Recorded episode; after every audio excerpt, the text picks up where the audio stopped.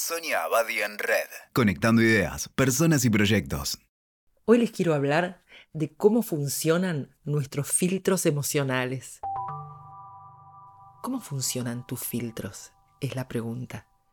Bruno Bettelheim, psicólogo nacido en Viena que desarrolló su carrera en Estados Unidos, decía que hay dos cosas esenciales que debemos transmitir a nuestros hijos para que crezcan como adultos sanos, creativos y productivos y son la capacidad de autocontenerse y la capacidad de automotivarse.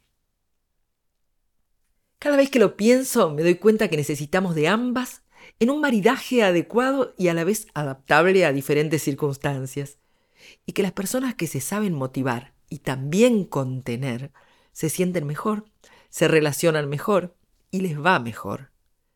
Inspirada en esa frase, fui descubriendo diversas características en la gente que iba conociendo y casi que los pude definir a partir de estos dos rasgos.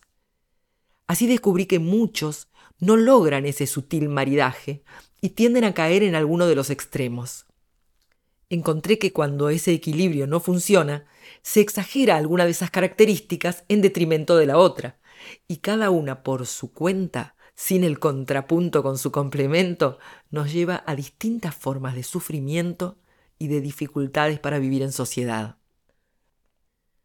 Pero es interesante entender dónde se encuentra el núcleo de estas habilidades que describe Bettelheim. En lo que llamamos el ser, la persona total, que está hecho de modelos de identificación con los padres y maestros, de los valores que nos transmiten, de experiencias, de aptitudes y de limitaciones de cada uno. Desde esa red de elementos que interactúan entre sí, cada persona percibe, piensa y actúa. Y desde ese filtro que todos poseemos, podemos procesar ideas, emociones y formas de relacionarnos. No les va a sorprender si les cuento que aquellos que son demasiado hábiles en autocontenerse tienen poca capacidad para automotivarse. Y a la inversa, aquellos que derraman motivación, a veces carecen del filtro necesario para autocontenerse.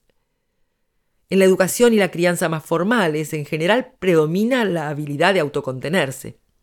Esto es sumamente útil, ya que nos permite medir y dosificar nuestras actitudes, lo que decimos y lo que hacemos. Tenemos el control y una batería de mecanismos de defensa para protegernos de los excesos propios y ajenos.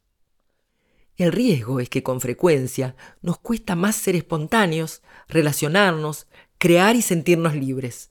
Son esos personajes que todos conocemos, estructurado y rígido, le cuesta relacionarse, se percibe una cierta tensión en su actitud y un modo de hablar preciso, cuidadoso, eligiendo las palabras adecuadas y evitando las confrontaciones. En los casos extremos, el filtro está obstruido por el exceso de contención. La persona se siente trabada y le cuesta encontrar la motivación, la expresión espontánea de sus sentimientos, la audacia de atreverse a explorar nuevos caminos.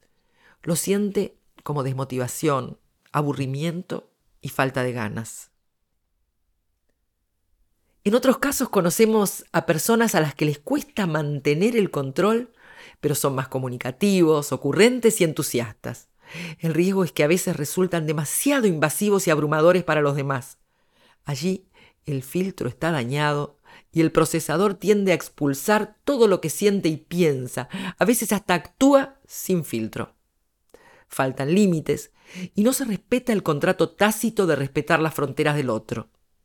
Podemos describir a esas personas como una forma de incontinencia, te bombardean de palabras, te sueltan todas sus ansiedades y preocupaciones, vuelcan sobre los otros el contenido de su interior, reaccionan exageradamente, viven en permanente catarsis.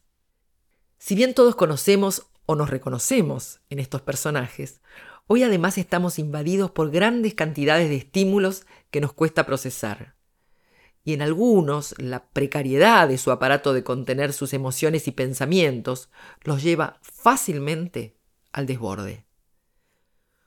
Otros, y en particular a partir de la pandemia y sus consecuencias, se han vuelto más inseguros y vulnerables. La pandemia nos obligó a generar filtros que desconocíamos, paranoicos, atentos a evitar el contacto, encerrados, con sensación de amenaza. Usamos todos los mecanismos de defensa y nos atrincheramos cerrándonos a la interacción. El COVID son los otros.